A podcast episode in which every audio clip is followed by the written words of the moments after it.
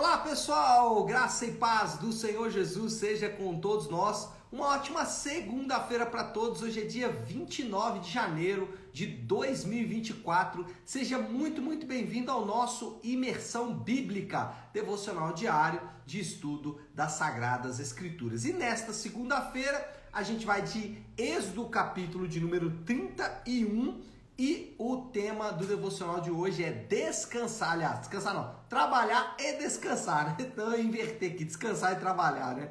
Mas é trabalhar e descansar, na verdade também porque o texto ele vai tratar primeiro dos trabalhadores do tabernáculo e depois do descanso, do dia do Senhor. E a gente vai entender melhor cada um desses assuntos aqui. Eu separei um texto aqui uh, do versículo 17 e 18, esse versículo, na verdade, ele não só resume o que a gente vai tratar no capítulo, mas também, de maneira geral, toda a lei de Deus que foi dada a Moisés aí no Sinai. Diz assim, versículo 17 e 18.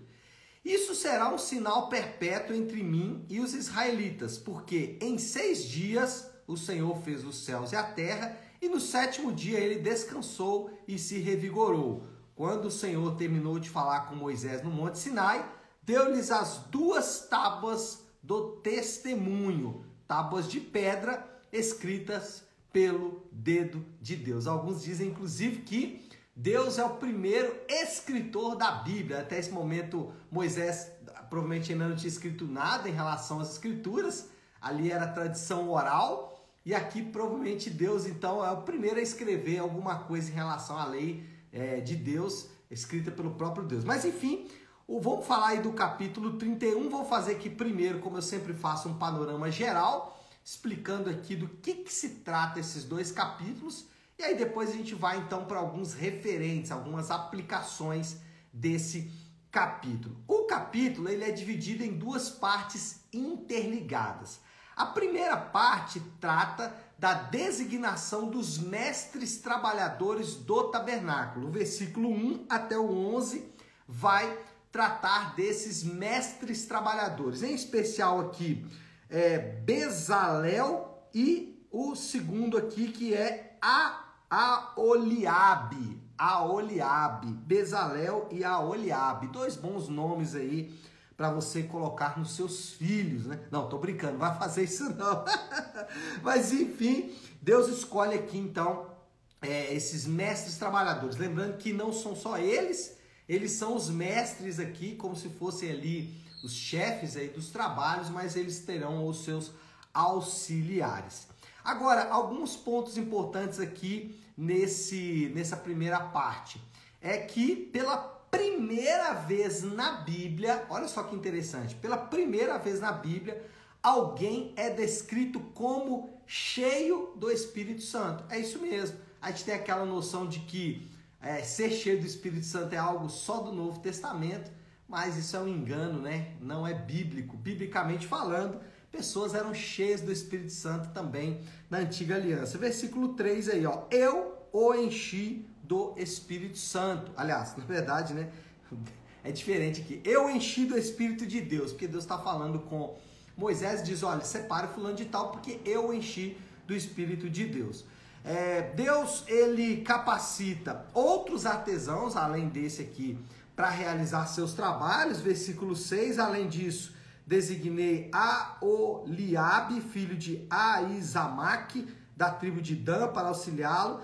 Também capacitei todos os artesãos para executarem todo o trabalho que lhe ordenei. Então, esses é, artesãos aí foram capacitados por Deus para realizar os seus planos.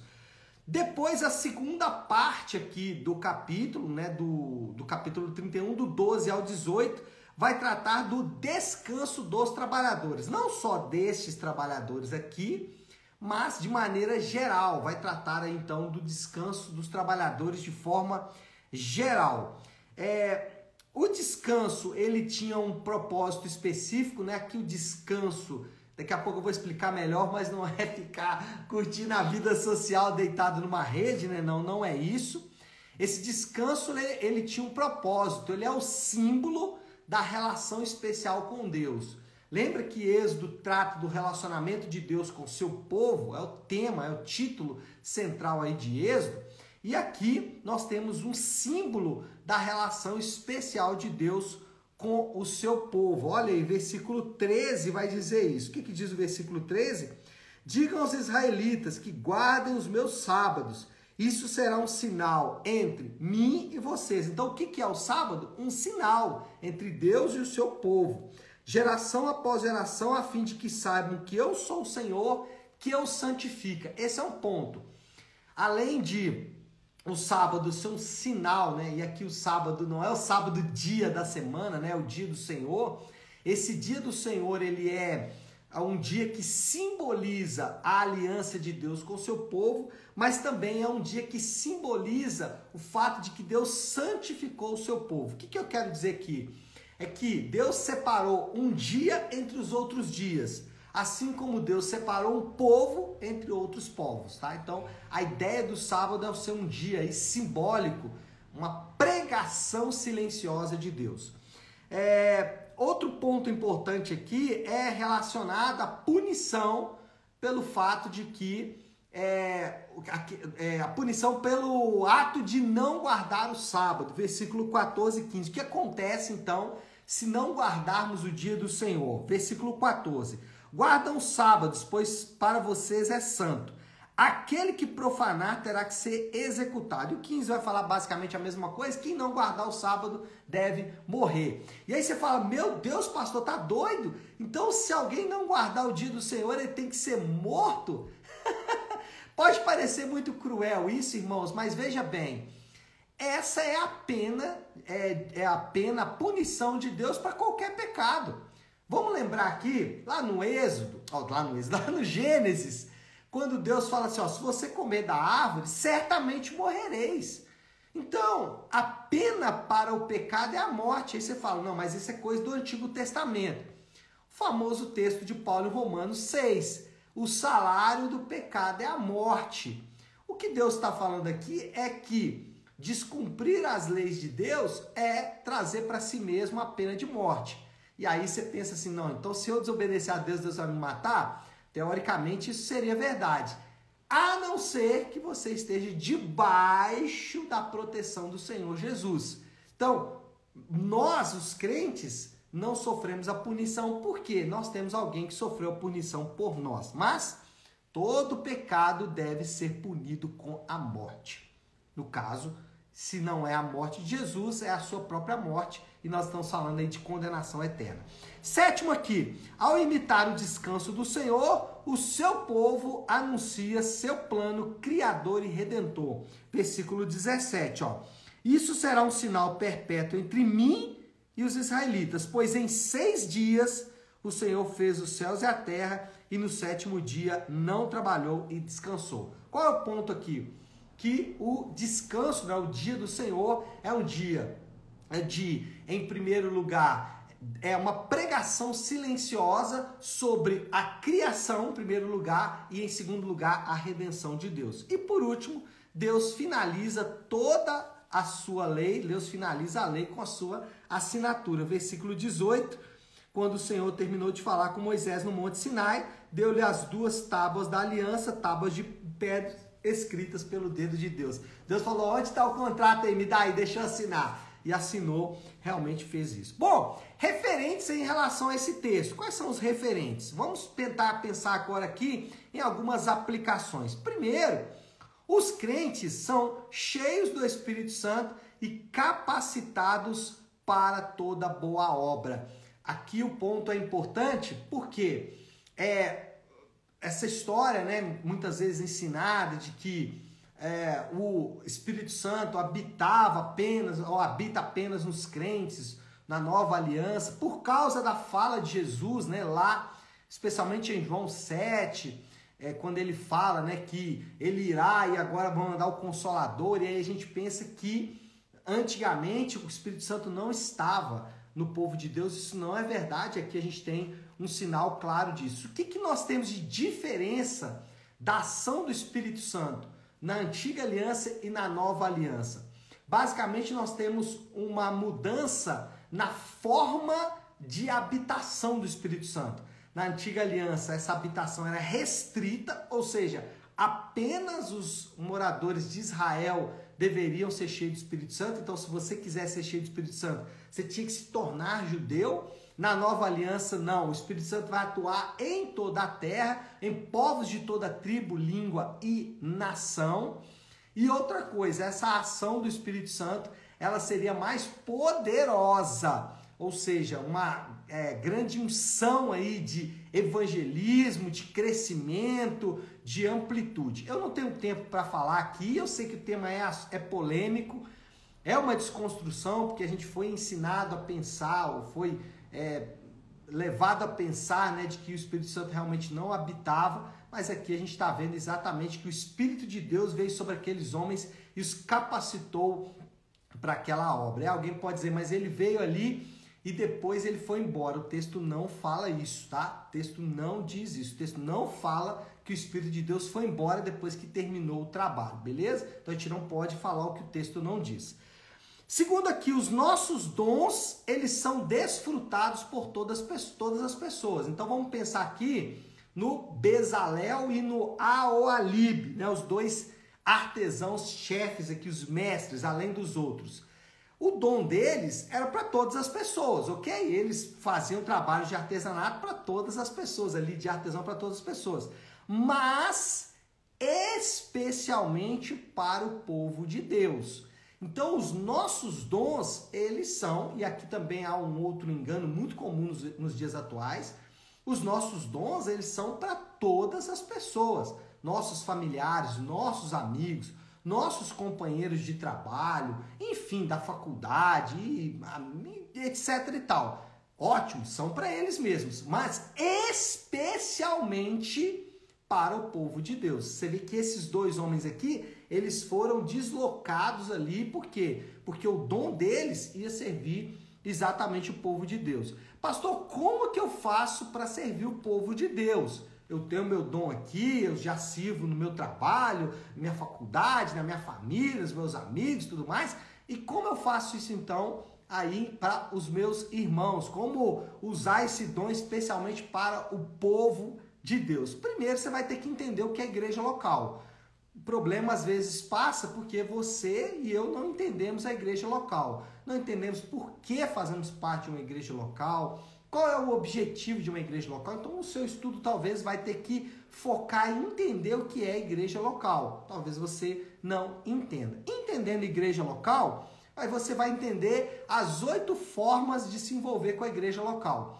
É, alguns escritores é, estabeleceram essas oito formas de servir com os meus dons à igreja local. Eu criei um acróstico, né, que é o PAPEFs, para ficar fácil aí de lembrar dessas oito maneiras de servir a sua igreja local. E o PAPEFs, o que, que é? Você vai servir a sua igreja local publicamente, afetivamente, eu vou ter que ir olhando aqui para lembrar, tá? Não olhando os termos, só o PAPEFs aqui, né? Então é publicamente, afetivamente, profissionalmente, espiritualmente, agora são dois Fs, financeiramente, fisicamente, eticamente e socialmente. Então são oito maneiras aí que você pode então servir a sua igreja local. Os crentes ali então são é, os dons são desfrutados por todos, mas especialmente pelo povo de Deus através aí do dessas oito maneiras. Tem outras maneiras? Tem, claro que tem.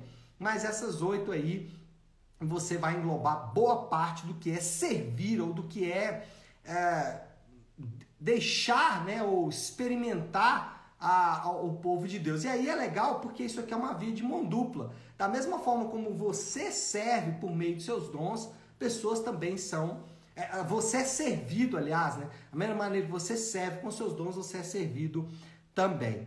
É, outra aplicação aqui é que, e aí já falando da segunda parte, né? É que trabalho e descanso estão interligados. Quando fala lá do Senhor, fala de descansar um dia, ele está é, tratando, ele está partindo do pressuposto de que o indivíduo trabalhou. Então, trabalhar é também um mandamento bíblico. No mandamento do descanso, está o mandamento do trabalho. O crente, o cristão, ele deve trabalhar. Note que eu não estou falando de emprego, tá? Emprego é diferente de trabalho. Emprego é, pressupõe carga de, é, de horário, emprego pressupõe salário, emprego pressupõe férias, benefícios e tudo mais. Não, trabalho não tem a ver com emprego. Trabalho é o que todos nós podemos fazer. Às vezes nosso trabalho vai gerar renda, às vezes não. Mas trabalhar é um mandamento do Senhor. E junto com o mandamento de trabalhar está o mandamento do descansar. Existe toda uma teologia bíblica e do trabalho ah, que você pode depois estudar sobre. A gente não pensa muito sobre isso, né? A gente pensa normalmente assim, por exemplo, que no céu ninguém vai trabalhar, vai ficar todo mundo deitadinho nas redes, né? Na verdade, ali nas nuvens com os anjinhos tocando harpa, né? Mas isso não é verdade. Nós somos criados por Deus para o trabalho. O trabalho se tornou uma maldição por causa do pecado, mas ainda assim somos criados por Deus para trabalhar. Então, tra é, descanso pressupõe trabalho. E o último, a última aplicação aqui é descanso é uma pregação acerca do relacionamento de Deus. Esse dia do Senhor, ele é uma pregação acerca de Deus. Então, o que, que nós falamos sobre esse dia do Senhor?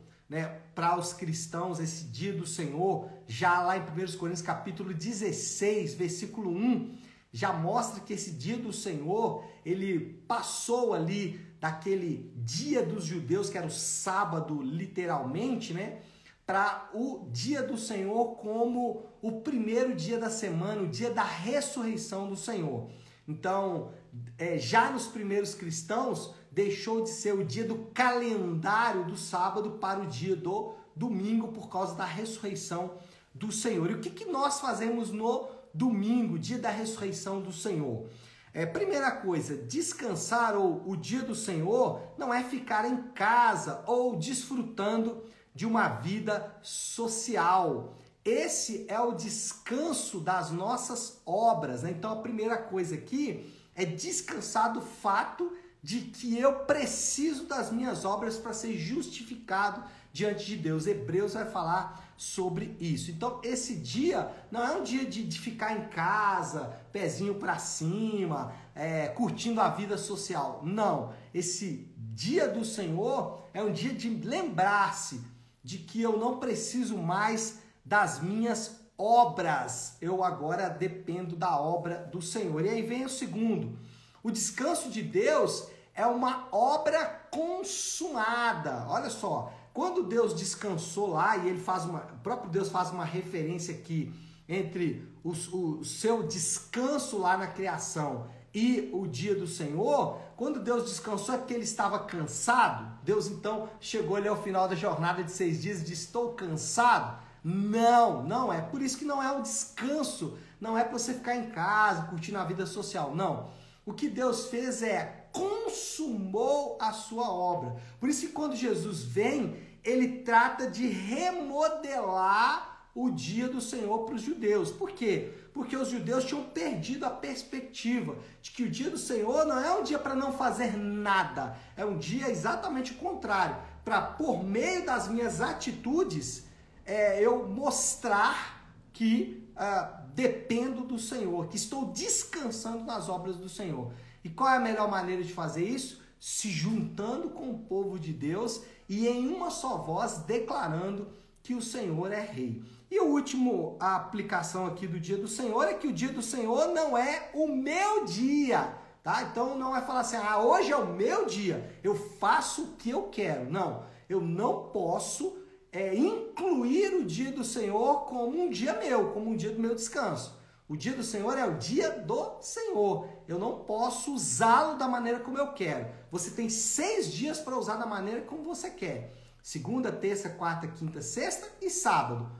O dia do Senhor não é seu, não é meu. Para as outras pessoas, sim, mas para aqueles que fazem parte de um relacionamento com Deus, não, o domingo não é meu, ele é do Senhor, dedicado ao Senhor. Bom, é claro que eu não vou conseguir, né, às vezes te convencer aqui em alguns minutos.